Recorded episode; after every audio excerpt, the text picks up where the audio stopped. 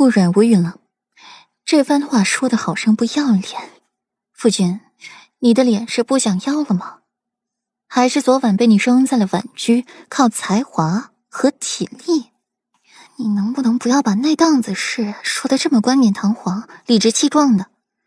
就和谢斐说的那句话一样，明明就是做那事儿，非要用这么高雅的词汇形容你这个禽兽般的行径，不要脸！夫君啊，如今你的厚颜无耻、颠倒黑白的能力是愈发的厉害了。顾阮没好气的看着他，盛世美颜，真会往自己脸上贴金。为夫说的都是实话，为夫曾经有一次，可是直接把你做的两天下不来床。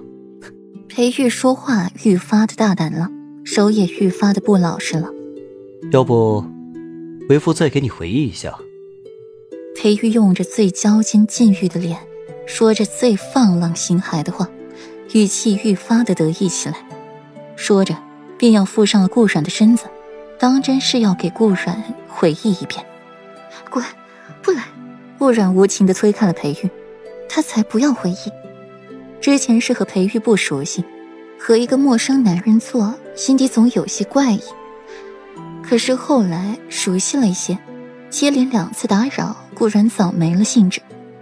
裴玉悻悻的停下动作，抱着顾然，用内力给他散去了暑意，才让顾然的抱怨声小了。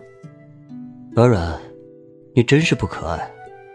裴玉悠悠叹息：“那你就去找一个可爱的，只要找到了，为妻二话不说，直接下聘礼，把人家八抬大轿的抬过来收给你做妾。”顾然冷哼一声：“可爱不可爱，他才不管呢，他只要貌美如花就好了。”裴玉无语了，就这一点他没变过，自己娶妾与否他都不在乎，甚至和你说。退位让贤这种话，裴玉突然伸手掰正了顾阮的脸，让他面对着自己，语气愈发的温柔如水。不过，软软，你可要记着，等哪一天为夫真的娶了侧妃，你若是不在婚礼上闹一闹，为夫可是跟你没完。裴玉话说的温柔如水，眼底却像是铺满了一层薄薄的寒光，看着让人心底发寒。顾然抿了抿唇，不说话，闭上了眼睛准备睡。裴玉却不让他如愿，定是要顾然给一个答案才肯罢休。快说，不然不许睡觉。裴玉突然的霸道强横、强硬，让顾然唇角扬起了一抹弧度，眸中笑意深深，掰开了裴玉的手，坐起来，居高临下的瞧着裴玉，清了清嗓子：“要是你哪一天真的纳了妾。”本姑娘一辈子都不会原谅你，和你做一对貌合神离的夫妻。你往后若是对我不好，我就离家出走，再也不回来了。裴玉一听，心都软成了一滩水了，一坐起身，把顾染抱在了怀里，言辞真切。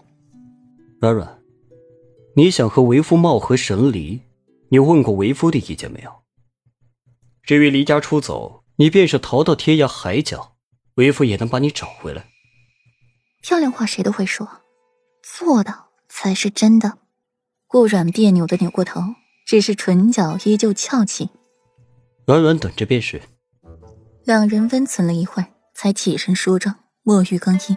往日里都是顾然自己一个人，今日裴玉在，起了坏心思，说是要和顾然一起。等到出来的时候，裴玉神清气爽。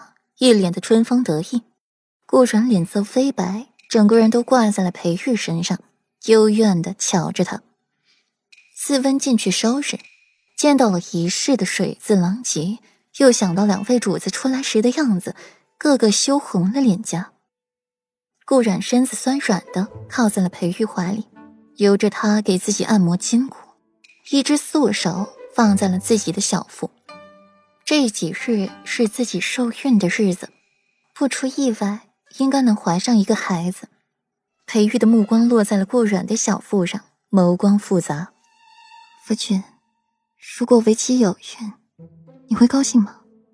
裴玉的眉宇间布满柔情，手掌也放在了顾软的小腹上，语气温软。若软软有了孩子，为夫定然视她如珠如宝。